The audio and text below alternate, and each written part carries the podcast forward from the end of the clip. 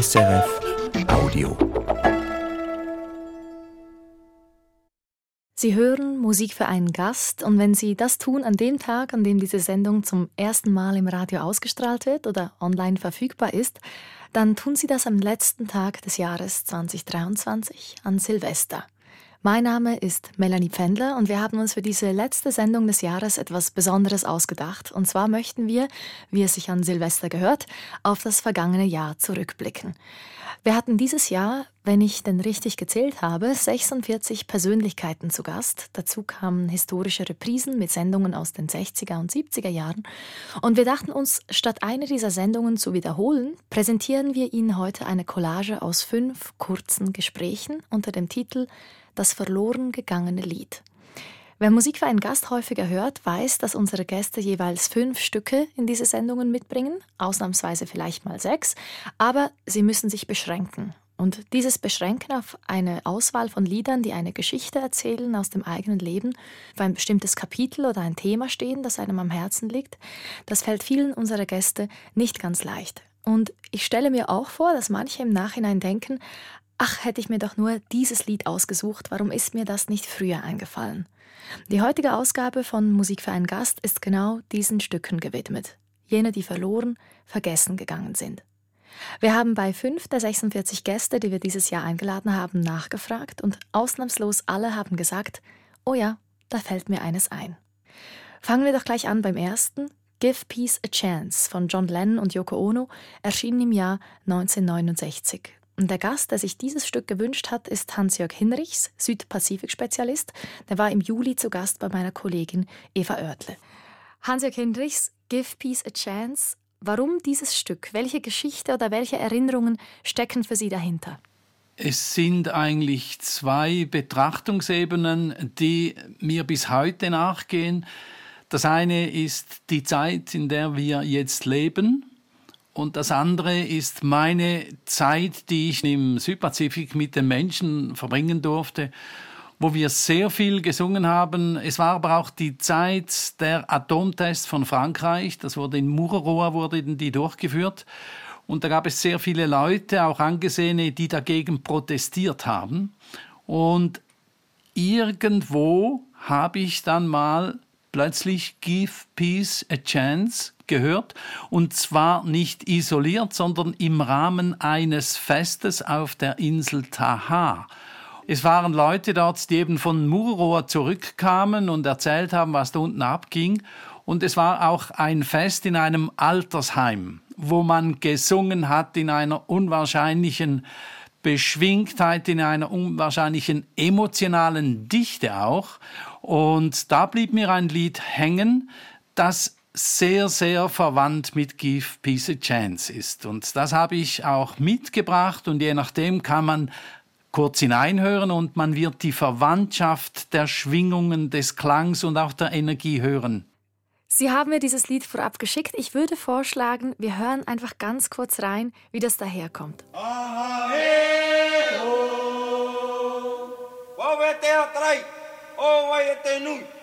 I te ari ari o tohihi marama epere. Aheo!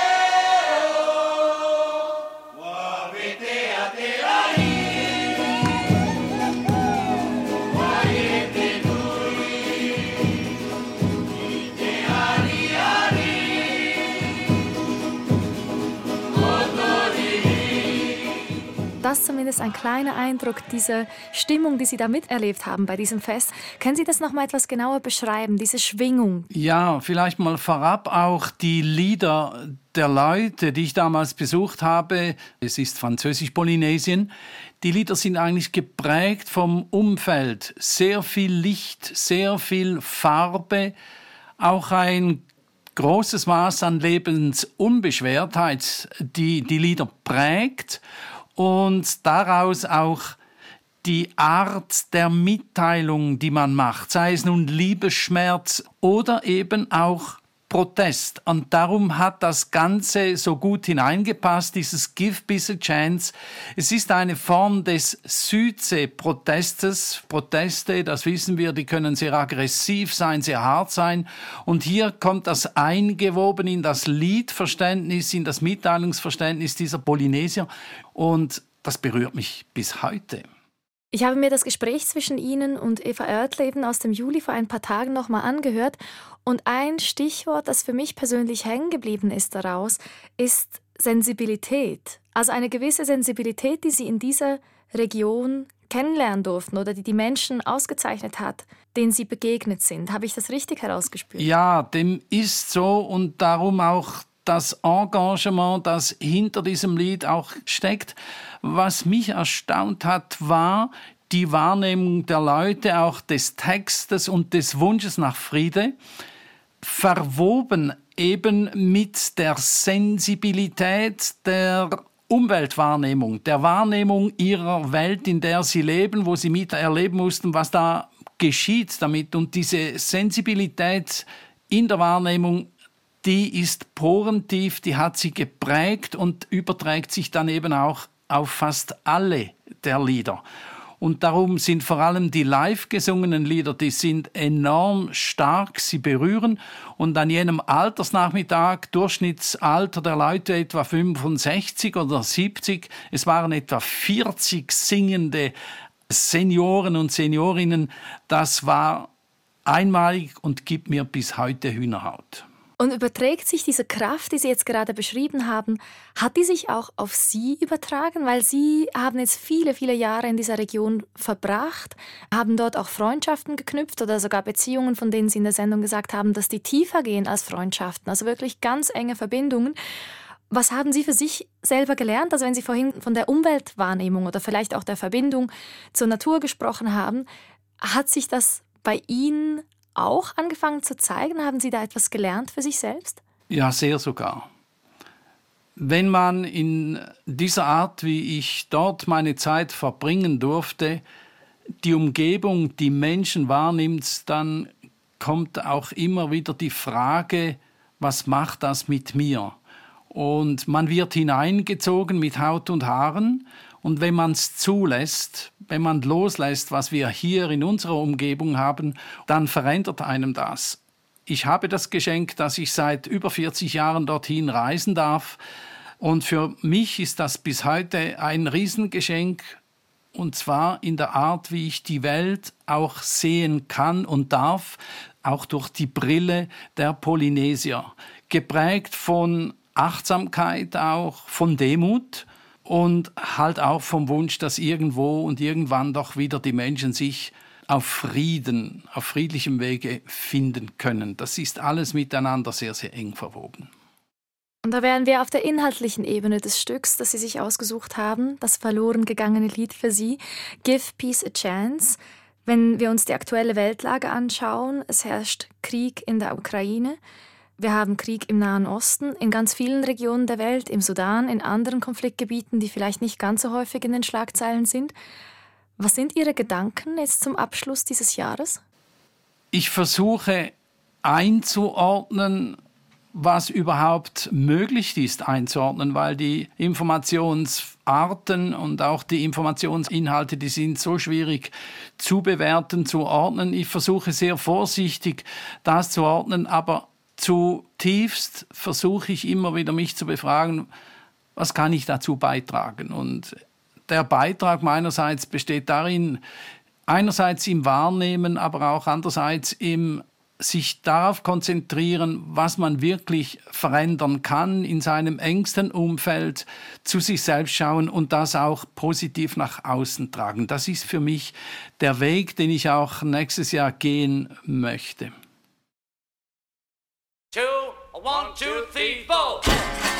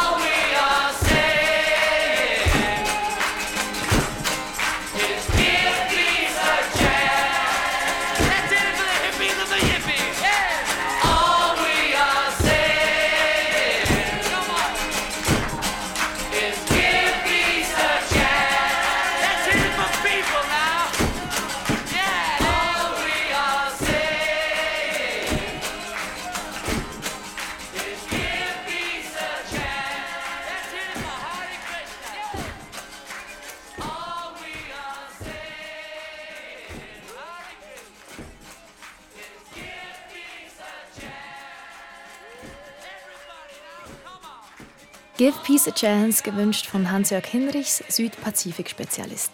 Wenn Sie das ganze Gespräch aus dem Juli nachhören möchten, finden Sie es jederzeit online oder in der Play SRF App. Nun aber zu meinem nächsten Gast in diesem musikalischen Jahresrückblick. Und auch sie ist mir, wie Hans-Jörg Hendrichs auch, digital zugeschaltet. Und auch sie ist ein Gast aus dem Sommer. Ich durfte sie Anfang Juli besuchen. Jagoda Marinic, Autorin, Kolumnistin und Leiterin des Internationalen Literaturfestivals in Heidelberg. Jagoda, ich war bei Ihnen am Tag nach dem Festival. Es war Ihre Premiere als Leiterin. Wie geht es Ihnen, wenn Sie jetzt an diese Zeit, diesen Sommer zurückdenken? Uch, das war tatsächlich der Trubel, klappt alles, haben sich alle wohl gefühlt. Also es war, glaube ich, so ein sehr verrückter, turbulenter Sommer, wo ich mich frage, welcher Geist die Fäden in der Hand hatte, weil in meine passten sie, glaube ich, nicht mehr alle. Die heutige Sendung setzt sich aus fünf kurzen Gesprächen zusammen und wir sprechen über die verloren gegangenen Stücke, die Lieder, die es nicht in die Sendung geschafft haben. Und Sie haben sich hier besonders gut angeboten als Gast. Ihre Auswahl hat sich nämlich damals wirklich im Laufe unseres Gesprächs entwickelt. Also stand zum Anfang des Gesprächs noch nicht ganz fest, welche Lieder es dann wirklich schaffen. Warum ist Ihnen das so schwer gefallen? Ja, weil ich das so merkwürdig finde, sich festzulegen wahrscheinlich, weil äh, man liebt viel zu viele Dinge und wenn man dann sich so verbindlich für so eine Sendung, die dann abrufbar bleibt, also ich möchte vielleicht nicht nur eine Eigenschaft sein und so dachte ich, mein Gott, dann ist dann ein Lied immer für mich verknüpft. Ja, ich bin dann schon so jemand, der lieber nichts tut und wenn er dann was tut, würde ich wahrscheinlich gleich gerne Ausstellung machen. So. Jetzt heute ging es Ihnen ja ähnlich, als ich Sie kontaktiert habe jetzt mit dieser Idee, meinten Sie, sie sei ein bisschen grausam, dieses Konzept für diese Sendung. Ja, weil es eben mit der Auswahl verbunden ist. Also grausam ist aus einem Bereich, den Menschen ja sehr lieben, der sehr persönlich ist, erzählen zu müssen und dann geht man vor dem inneren Auge natürlich ganz viele ab, vor dem inneren Ohr muss man in dem Fall sagen, und muss dann mehr rausnehmen als nehmen. Das ist ein schwieriger Vorgang. Und Sie haben ihn trotzdem gemeistert. Für uns vielen herzlichen Dank. Und ja. ich glaube, jetzt steht auch Eine Selbsthilfegruppe brauchte ich dann schon noch mit Ihnen. Wir haben, Wir ja. haben es geschafft. Also ähm, ich lasse, glaube ich, Sie die Ansage machen des Stücks, das Sie sich ausgesucht haben. Ja, ich habe mich dann entschieden für Counting Crows, Mr. Jones. Jetzt müssen wir natürlich mehr über dieses Stück erfahren. Also was ich weiß, es ist 1993 erschienen. Aber für Sie persönlich, wenn ich zurückrechne, 93, das ist 30 Jahre her, wo waren Sie in dieser Zeit? Oder können Sie sich erinnern, wann Sie dieses Stück zum ersten Mal gehört haben? Ich glaube gar nicht, dass ich die Jahre so genau weiß. Ich weiß, dass ich verdammt jung war, dass ich es verdammt gut anfühlte, dass da so viele Sätze drin waren, die ich in dieser Vorstadt Jugend liebte. Also wir waren ja nicht so die klimabewusste Generation im Sinne von gegen Autos. Ich kam aus Stuttgart, das war die Autostadt. Unsere Vorbilder waren eigentlich so die US-Hoods mit ihren Cruising ne, mit dem Auto nachts planlos durch die Stadt. Und ich bin eigentlich mit meinen Freunden dann nachts durch Stuttgart gefahren und wir haben Musik gehört und laut. Und manchmal standen wir auf den Autodächern der Autoverkaufshäuser, wie nennt sich das?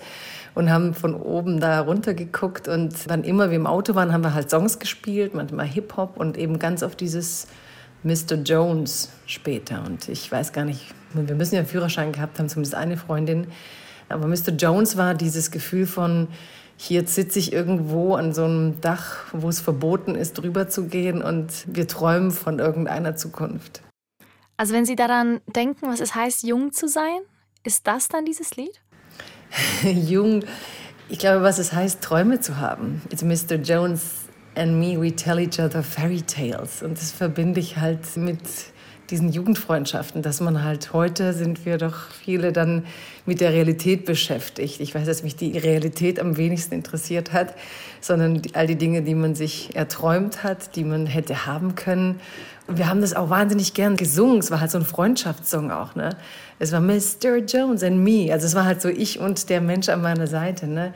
Ich fand es auch null sexistisch. Ich habe mich heute gefragt, weil We Stare at the Beautiful Women. Ich glaube, damals Musik war ja mir eigentlich egal, ob ich mich als Frau, ich fand mich da schon in dem Leadsänger wieder auch, so ich und meine Freunde und meine Freunde und ich und we tell each other fairy tales. Und ich liebte halt dieses, wir haben es immer auch laut gesungen, dann we felt so, I felt so symbolic. Ne? Wenn man halt jung ist, dass das eigene Sein halt so ein Fragezeichen ist, so ein symbolischer Platzhalter für wer man eines Tages alles werden könnte. Und haben diese Freundschaften gehalten bis heute, manche davon? Wenige eigentlich, aber so diese Cruising-Zeit und ich, wir sind schon sehr unterschiedliche Wege gegangen. Aber so innerlich würde ich sagen, sind schon Menschen, die mir wichtig waren, diese Erinnerungen wegen, ja. Und wann hören Sie dieses Lied heute? Weil ich glaube, ich höre ja da auch eine gewisse Wehmut vielleicht oder einfach halt tiefe Erinnerungen jetzt an diese Zeit. Können Sie es einfach so nebenher hören oder ist es dann ein bewusstes Hören? Ich habe gar keine Wehmut. Ich finde es eher so eine Wiedererweckung. Also ich kann mich da gut reinfühlen in diese Energie. Ich habe vielleicht Wehmut, dass ich heute nicht mehr auf Autodächer steige. Also dass, dass ich sozusagen diese Nachtenergie, dass man da bis drei Uhr auf irgendwelche Autodächer sitzt. Ich habe ja nicht mal geraucht, ich habe da manchmal mitgepafft und, und Kippen runtergeworfen. Also diese Nachtenergie, nach der habe ich vielleicht eine Wehmut. Ich kenne heute Müdigkeit auch vor zwölf. Das war mir, glaube ich, bis 30 völlig fremd. Ich bin fast nie vor drei ins Bett gegangen.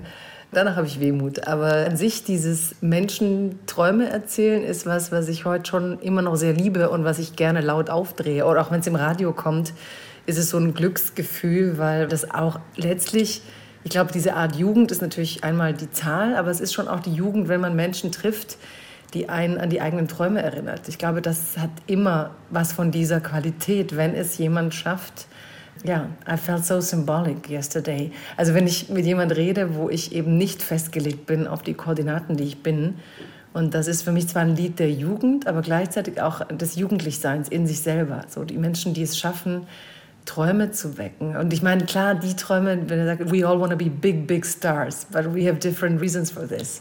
Also wir wollen eigentlich alle große Stars sein. Und ich weiß nicht, ob das heute noch so ist. Heute hatte ich Panik vor Paparazzi, aber damals war das so der Weg aus diesem piefigen Kleinstadtleben raus. Ne? Eines Tages bist du halt irgendwann Stars, weil damals Beverly Hills 90210. Also, ne, man will, halt raus aus dem Kaff so.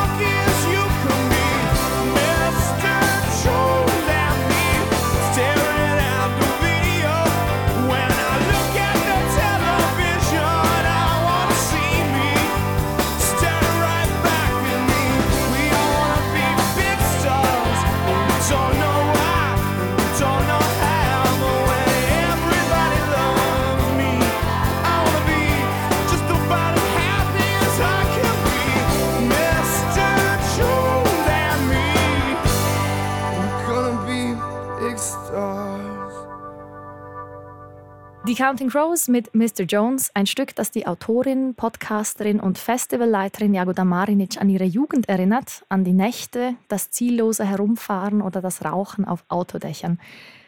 Piet Menzeller, wie haben Sie das so gehandhabt mit den Autodächern als Jugendlicher?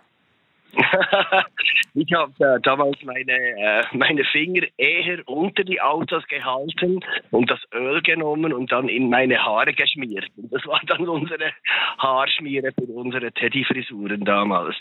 Pete Manzella, Sie sind Musiker, auch bekannt als Reverend Beatman oder Lightning Beatman. Sie waren Ende Juni bei meinem Kollegen Hannes Hug zu Gast. Sie sind in der Nähe von Bern aufgewachsen, offenbar mit tollen Eltern, wie Sie selbst sagen, hatten eben ganz viele Freiheiten, haben mit 13 Ihre ersten Versuche gemacht als Musiker. Wenn Sie an diese Kindheit zurückdenken, an sich als diesen Buben, wen sehen Sie da vor sich? Wie sieht er aus? Was macht er? Ich war eigentlich ein sehr scheuer Vorjugendlicher. Auch in der Schule, wenn die Lehrerin mich etwas gefragt hat, wurde ich sofort rot und konnte ich eigentlich kaum antworten. Und die Musik hat mich dann äh, Mut gemacht, irgendwie äh, Schritte zu gehen, die ich gar nicht gegangen wäre. Und das hat mich dann auch vor allem aus der äh, Frühpubertät sehr gut rausgeholt und mich stark gemacht. Ich frage unter anderem deshalb, weil Sie in einem Song aus dem Jahr 2007 Folgendes über sich erzählen. When I was born, my mother died and my father, he went away. And I grow up with very mean, mean stepfather and stepmother. Then they sent me to kindergarten. In kindergarten, I was very sad. I was all alone by myself. And then one day, the kindergarten teacher, she came to me and she said, Beatman, why are you here all alone? Why don't you smile and play with the other kids? Be social, socialize yourself. And I said, kindergarten teacher, you know what? I don't give a fuck. Just wanna go the Beatman way. The Beatman Way. Ein gewisser Kontrast zu Ihrer eigentlichen Biografie. Sie haben in der Sendung mit Hannes Hug vertieft darüber gesprochen, wie diese Figur Beatman entstanden ist. Vielleicht trotzdem noch mal kurz die Frage, diese Lust am Erfinden des eigenen Lebens, der eigenen Biografie, woher kam die? Puh, das ist schwer zu sagen, aber Reverend Beatman und Lightning Beatman, das sind ja zwei Kunstfiguren eigentlich, die ich erschaffen habe und durch die ich auch mich selber erfahren konnte. Also in diesen Kunstfiguren ist immer etwas Wahres vom eigentlichen Ich und sehr viel dazugesponnenes. Und ich finde es sehr wichtig, dass Kreativität im eigenen Suchen und Finden auch einen großen Platz äh, haben sollte. Und dass nicht alles so ernst gesehen werden sollte. Natürlich bei Politikern ist es ganz anders. Die müssen sagen, was sie denken und genau so muss es sein. Aber bei uns Künstlern ist da, ich denke, da sollte sehr viel Freiheit sein und das sollten äh, sehr weite Welten eigentlich auftun. Und für das sind wir eigentlich auch da. Wir sprechen ja heute in dieser Silvestersendung über die verloren gegangenen Lieder, jene Stücke, die es nicht in die Sendung geschafft haben, in die engste Auswahl. Vielleicht an dieser Stelle eine Klammerbemerkung, was die Tonqualität unseres Gesprächs angeht. Wir sind uns zugeschaltet über eine Telefonleitung. Bei Ihnen ist das Stück, das Sie sich ausgesucht haben, eines, über das Sie mir geschrieben haben, es habe Sie sehr inspiriert als Teenager. Warum? Ja, das ist äh, Screaming Jay Hawkins. Das ist ein schwarzer Musiker von Amerika. Und äh, ich glaube, der wollte eigentlich irgendwie mal Opernsänger werden, denke ich mal, so wie er singt. Und da er als Schwarzer das nie durfte, wahrscheinlich in Amerika, hat er diese Form von Horrormusik ausgedacht und ein Wink mit dem Fallsound und mit dem Augenzwinkern aus Voodoo und so weiter hat sich ein Spaß gemacht aus der Musik und trotzdem ist eine Musik entstanden, die so rudimentär und einfach und großartig ist, wie es kaum nach ihm jemand je geschafft hat. Und das hat mich so enorm inspiriert, aus eigentlich einer Wut heraus etwas, was er nicht machen durfte, zu machen und was dann in einem Spaß gelandet ist. Das finde ich großartige Idee, dass man seine Probleme auch mit einem charmanten Witz bewältigen kann.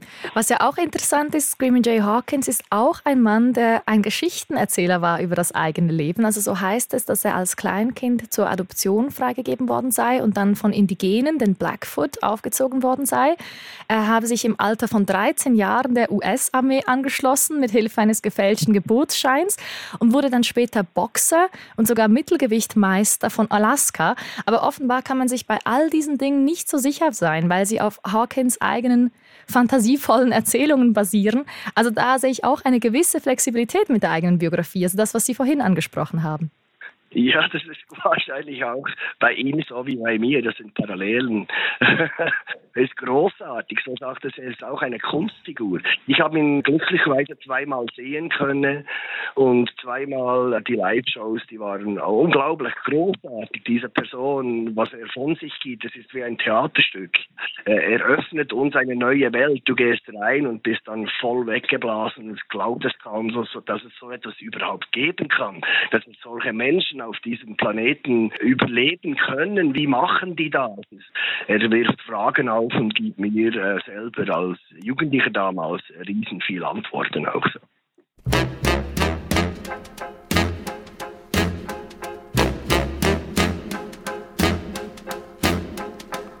I put a spell on you.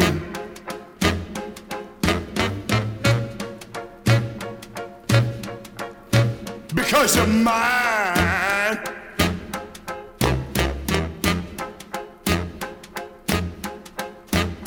Stop the things you do.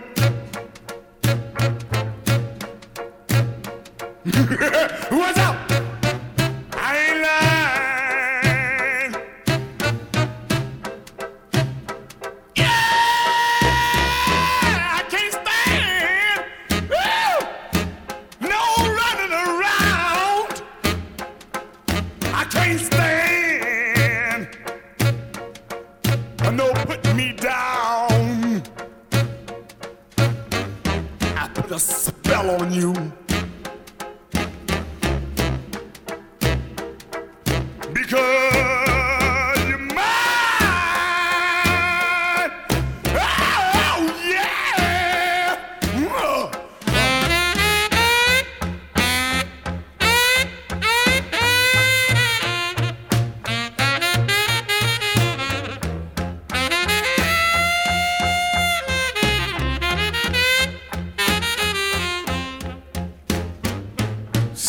Things you do.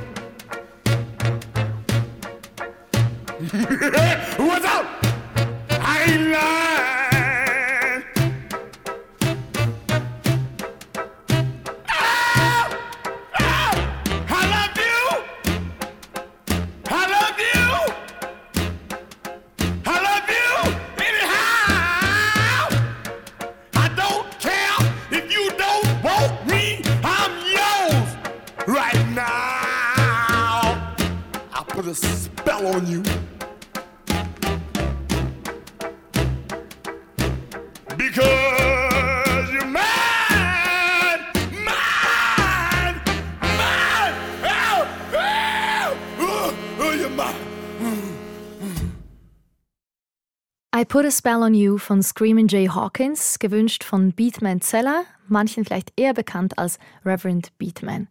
Wenn Sie das ganze Gespräch zwischen ihm und meinem Kollegen Hannes Hug noch nicht gehört haben, können Sie das natürlich jederzeit online nachholen. Ich kann es Ihnen nur empfehlen.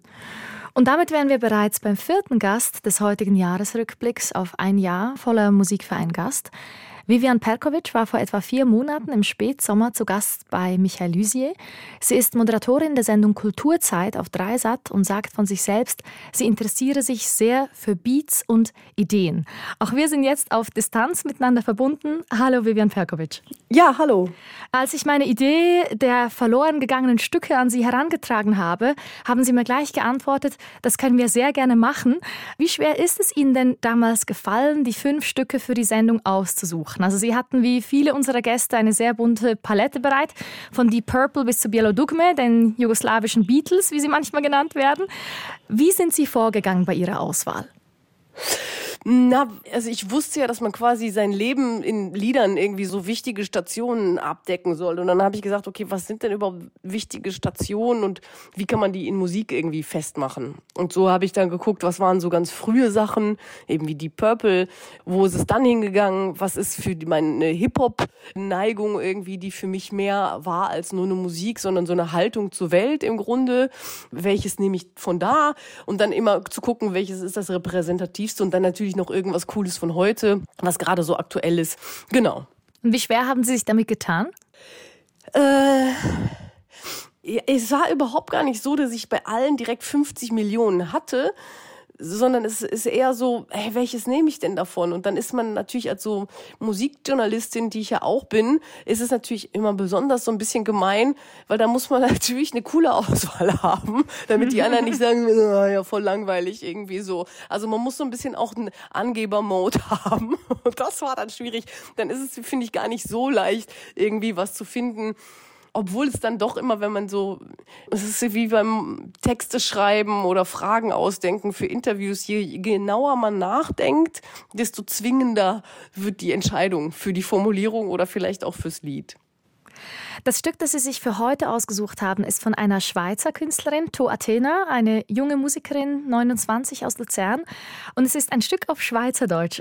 Wie sind Sie auf To Athena gestoßen? Wie haben Sie diese Künstlerin kennengelernt? Die war bei uns im Deutschlandradio Kultur in der Tonart am Nachmittag zu Gast. Und ich habe zur Vorbereitung eben dieses Album gehört und das war eben jetzt gerade im November. Und der November nach dem Oktober, nachdem der Nahostkonflikt nochmal schärfer geworden ist. Ich weiß gar nicht, ob da schon klar war, dass der deutsche Haushalt nicht durchkommt. Aber in einer Zeit, so Jahresende, grau, kalt, ich glaube, da war sogar schon Schnee. Ah, nee, war noch nicht. Aber jedenfalls eben dieses Jahresende, graue Elend und diese multiplen Krisen. Und dann kam dieses Album und das war so tröstlich. Es war so, also da gibt's ja englische Titel auf diesem Album, auf dem aktuellen von Thor Athena und eben auf Schweizerdeutsch. Und diese Schweizerdeutschen vor allem, die waren wie, das war so toll, die zu hören. Das war wie so eine Geborgenheit zu finden in dieser gemeinsamen Sprachwurzel auch, ne? Weil das habe ich ihr dann auch gesagt, als wir im Interview darüber gesprochen haben, dass man natürlich als Hochdeutschsprachige einiges versteht. Ich habe ja auch beim SWR gearbeitet, das heißt, ich kenne auch Badisch und Baden-Württembergisch und das, da gibt's ja eh eine, eine Ähnlichkeit zu oder einen Verlauf sozusagen in die Schweiz. Aber es gibt auch so ganz klare Hinweise auf die Sprachwurzeln, so zum Althochdeutsch und so irgendwie. Und das fand ich irgendwie das war, da war ich so aufgefangen in dem, in dem Klang erstmal, weil das Album toll produziert ist, weil sie eine tolle Stimme hat, weil die, das Songwriting super ist und dann war da noch diese Sprache. Und da war sie im Interview so erfrischend, freundlich, offen, schlau, lustig, dass ich direkt komplett hingerissen war. Und deswegen muss ich sagen, ich habe so ein bisschen geschummelt, als sie gefragt haben, welches Lied ich jetzt damals vergessen habe, als mich der Michael Lusier damals gefragt hatte, hatte ich sie so noch nicht auf dem Schirm als Lied, das ich da vergessen habe. Aber zum Ende des Jahres gehört To Athena auf jeden Fall in meine Jahres- und vielleicht sogar auch Lebensliste, weil ich die jetzt anpinnen würde an diese Zeit so, boah, ey, die Welt geht in die Binsen, alles ist grau und das ist die Musik, die einen dann wärmt. Ich glaube, wir sind da sehr flexibel mit diesem Konzept, mit den verloren gegangenen Stücken, weil es wirklich auch die Idee ist, eben vielleicht fällt einem auch im Nachhinein ein Stück ein, das man sich gerne ausgesucht hätte und es dann eben ein kleines bisschen zu spät kam. To Athena ist bei Mouthwatering Records unter Vertrag, zusammen mit weiteren bemerkenswerten Schweizer Künstlerinnen, tatsächlich vielen Frauen, wie etwa Black Sea Dahu, Evelyn Trouble, Pina Palau, Aude Beholder. Die Liste ist lang, man könnte sie fortführen. Wie steht es denn ganz grundsätzlich bei Ihnen mit Schweizer Musik? Haben Sie sonst Schweizer Musikerinnen, Musiker auf ihrer Playlist? Naja, klar, ich meine, mit Sophie Hunger, ne, sowieso, die ja auch immer mal wieder Lieder auf äh, Schweizerdeutsch irgendwie aufmacht. Manu Delago, Bonaparte, der ist ja eigentlich auch im Grunde Schweizer. Ähm, also macht aber keine Musik auf Schweizerdeutsch. Aber die, die im Pop und dann im deutschsprachigen Raum ein bisschen größer geworden sind, die auf jeden Fall. Sie haben in der Sendung mit Michael Lysi etwas Interessantes angesprochen. Das erinnert mich jetzt gerade daran. Sie haben vorhin über Ihre Liebe zum Hip-Hop gesprochen oder eben dieses Lebensgefühl. Und Sie meinten da, wenn man Hip-Hop hört, dann geht man anders. Also es spiegelt sich sozusagen im Gang. Und weil Sie jetzt vorhin vom Trost gesprochen haben, dass diese Musik Sie so umarmt hat und Ihnen Trost gespendet hat, wie aktiv Gehen Sie beim Musikhören genau damit um, also eine Stimmung, ein Gefühl in sich zu erzeugen, das man vielleicht sucht oder braucht in dem Moment? Ja, manchmal ja auch genau das Gegenteil sogar. Also wenn man so denkt, so, oh, ich bin irgendwie so, pff, irgendwie so gar nicht so richtig und brauche eine Stimmung, dann suche ich mir die aus mit der Musik. Und dann habe ich eine. Und dann gehe ich da mit zum Beispiel. Und bei To Athena ist es aber natürlich genau anders. Da denkt man so, oh, jetzt mal einfach irgendwie weg von dem ganzen Grau und dem Schweren. Dann mache ich sowas an wie To Athena. Aber klar, ich meine, das Musik hat schon auch eine Funktion im Leben. Und so benutze ich sie auch. Weder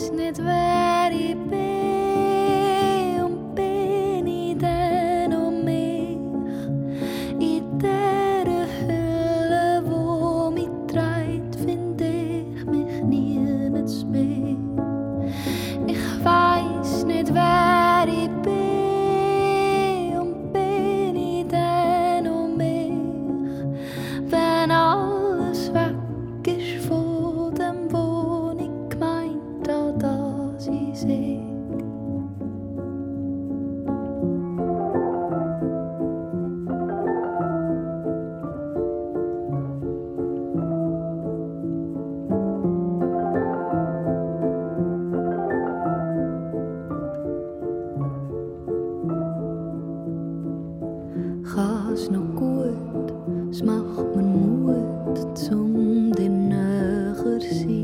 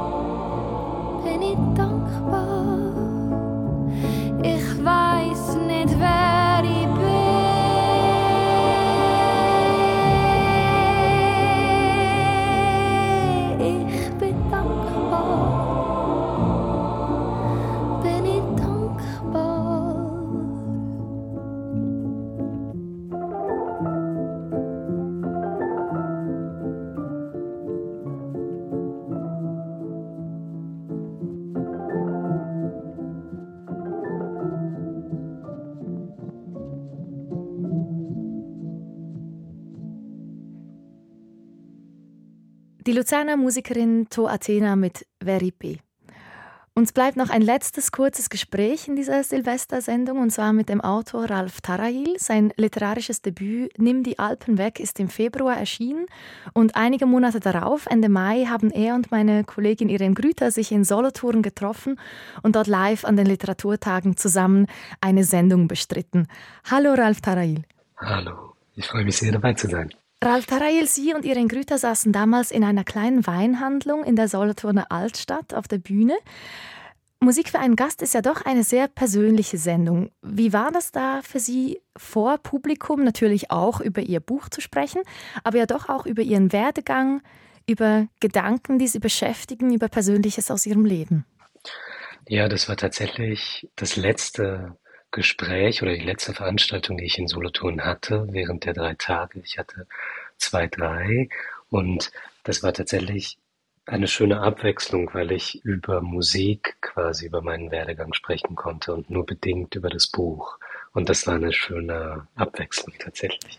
Das finde ich schön, dass Sie das sagen, weil es gibt ja viele Menschen, die von sich behaupten, das Sprechen über Musik falle ihnen sehr schwer, aber dann hat ihnen die Musik hier quasi eine Brücke gebildet. Ja, ich glaube, ich hatte mit Irene damals auch ein schönes Vorgespräch und habe mir den Kopf zerbrochen, welche Lieder ich denn jetzt hier äh, präsentieren soll und habe mir dann auch überlegt, dass diese Lieder ja dann vielleicht auch eine eigene Geschichte erzählen könnten, die sich dann im besten Fall ergänzt mit meinem Auftritt oder mit dem Buch und meinem Werdegang. Und ähm, ich hatte natürlich mit Irene einen tollen Gesprächspartner, Partnerin und freue mich jetzt sehr auch zu dem verlorenen Song quasi noch ein bisschen äh, weiter sprechen zu können. Ja, jetzt gehört der letzte Musikwunsch des Jahres eben Ihnen. Sie haben sich noch ein verlorenes Stück, ein verloren gegangenes Stück nochmal aussuchen können. Und Sie haben mir gesagt, dass Sie dieses Stück, dieses Lied dank Ihrer Partnerin kennengelernt haben. Wie kam diese Musik in Ihr Leben? Genau, ich kann vielleicht vorwegnehmen, dass es sich um einen Song handelt eines iranischen Rockmusikers, der vor allem in den 70er Jahren ja im Grunde genommen im ganzen Iran berühmt wurde, später auch weltberühmt wurde und in der iranischen Diaspora noch immer vergöttert wird. Das ist Korosh Yagmei. Und Korosh Yagmei ist in mein Leben getreten während der Pandemie, zu Beginn der Pandemie im März oder im April 2020 war das. Und ich habe damals sehr viel Zeit auch bei meiner Partnerin zu Hause verbracht, weil man im Grunde genommen auch nicht die ganze Zeit draußen sein konnte, schon gar nicht in öffentlichen Orten.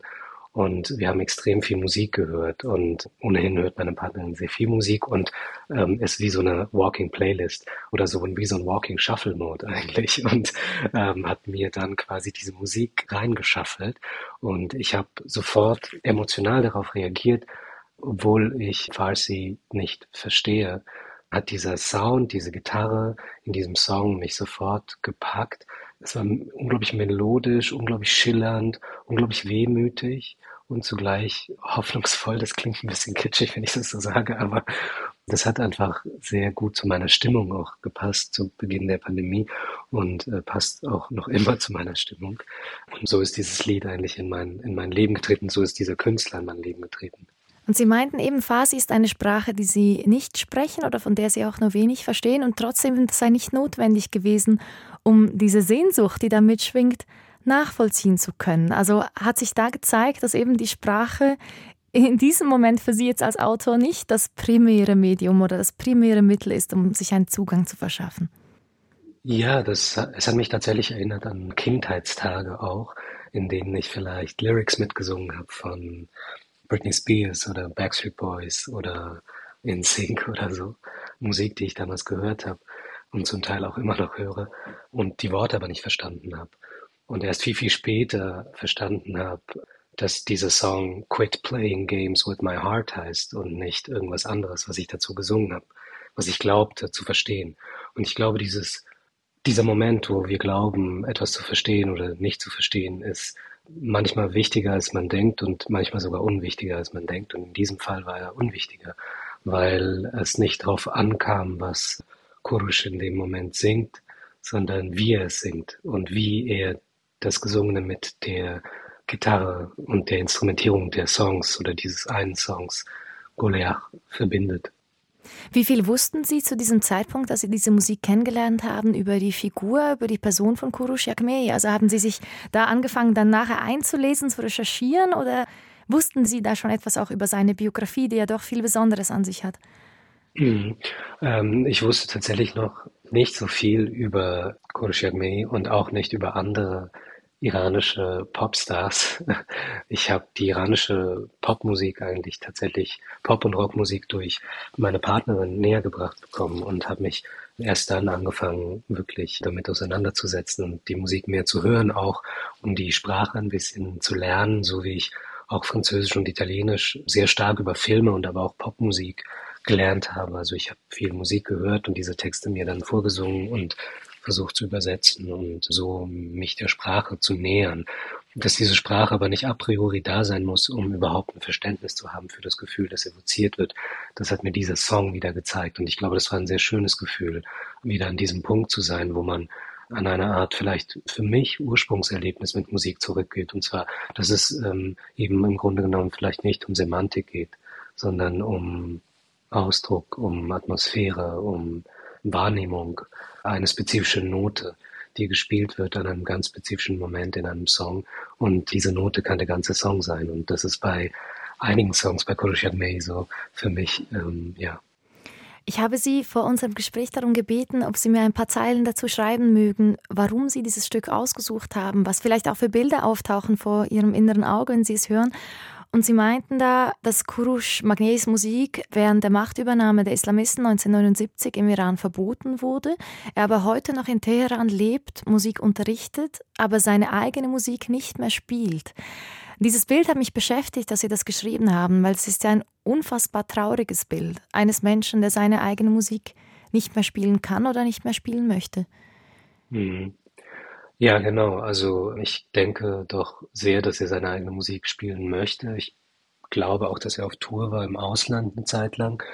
Seine Musik wird aber, und er als Person wird aber auch zensiert, weil er im Grunde genommen assoziiert wird mit den Jahren vor 79 und mit einer Öffnung gegenüber der westlichen Musik sozusagen. Also in den Liner Notes der Platte, die ich höre mit seiner Musik, da ist es tatsächlich so, dass er schreibt, dass die Beatles oder die Kings tatsächlich Einflüsse waren, die er, die er gehört hat auch. Und dass seine Musik im Grunde genommen assoziiert wird mit einer westlichen Idee von Musik, auch dem Gitarrenspiel, dem westlichen Gitarrenspiel. Und das ist natürlich unglaublich traurig äh, für einen Menschen, der sein Leben aufgebaut hat mit dieser Musik, diese Musik äh, sein Leben geopfert hat, dass diese Person im Grunde genommen komplett zensiert wird. Gleichzeitig muss man sagen, dass seine Musik ihn ähm, unsterblich gemacht hat. Er wird gespielt auf der ganzen Welt, vor allem in der iranischen Diaspora auch. Er wird verehrt auf der ganzen Welt. Ähm, es gibt einen Track von Nas, Adam and Eve heißt er. Dort gibt es einen... Dem US-amerikanischen Rapper? Dem Rapper, genau, aus New York. Der hat einen Track gesampelt, also Golea, das wir gleich hören werden, hat einen Teil davon daraus gesampelt.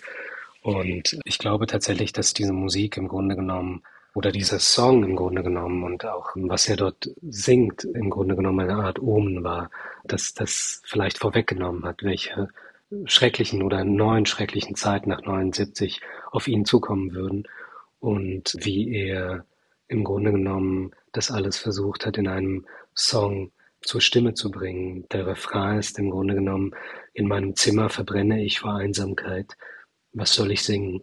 Meine Jugend ist vergangen, meine Stimme ist vergangen. Die Blume der Kälte treibt Knospen in meinem Herzen.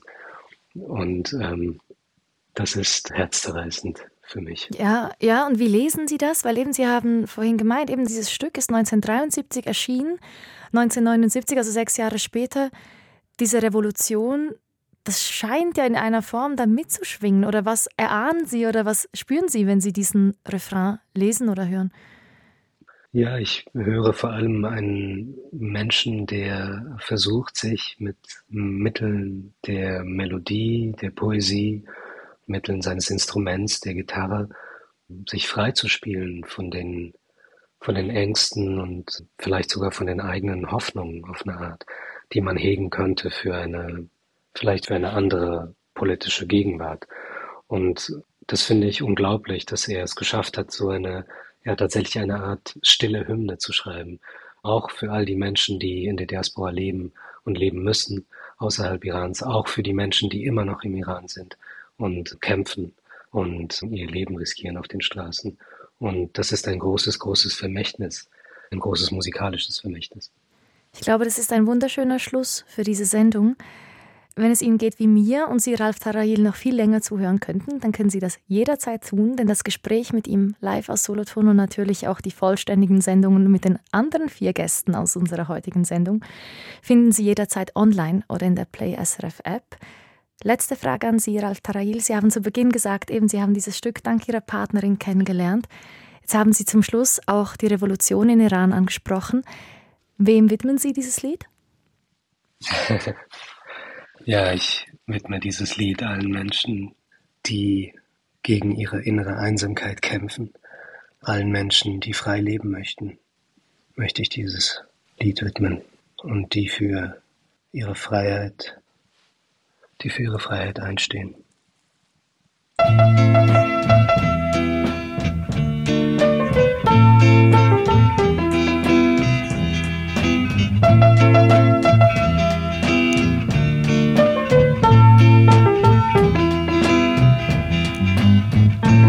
میونه دو تا چشمون قشنگه لونه کرده. شب تو موهای سیاهت خونه کرده.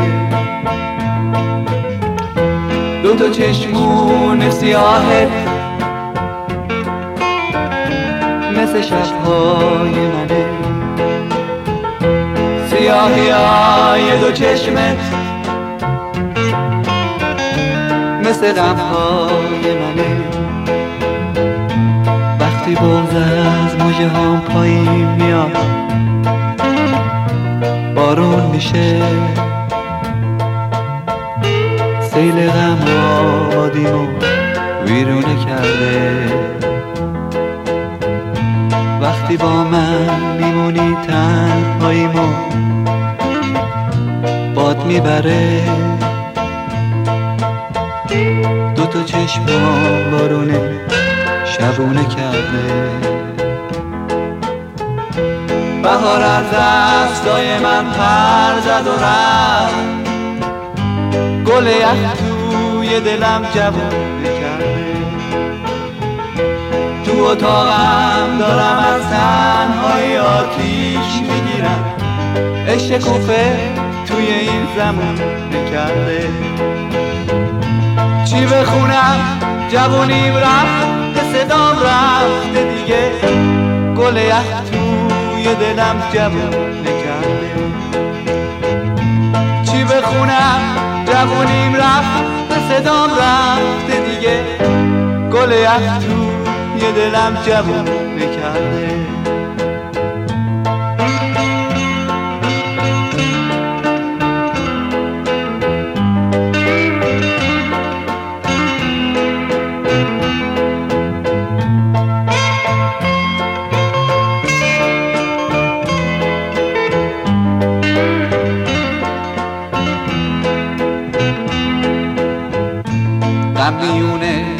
چشمون قشنگه.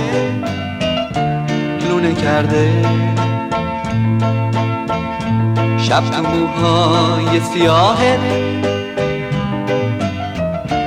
خونه کرده. دو تا چشمون سیاهت مثل شبهای منه. سیاهی های دو چشمت مثل غمهای منه. وقتی بغز از موجه هم پایین میاد بارون میشه. سیل غم آبادیمو ویرونه کرده. وقتی با من میمونی تنهاییمو باد می‌بره. دو تا چشم بارونه شبونه کرده. بهار از دستای من پر زد و رفت. گل یخ توی دلم جوونه تو اتاقم دارم از تنهای آتیش می‌گیرم. عشق توی این زمان کرده چی بخونم؟ جوونیم رفت صدام رفته دیگه. گل یخ توی دلم جوون کرده چی بخونم؟ جوونیم رفت صدام رفته دیگه. گل یخ توی دلم جوون کرده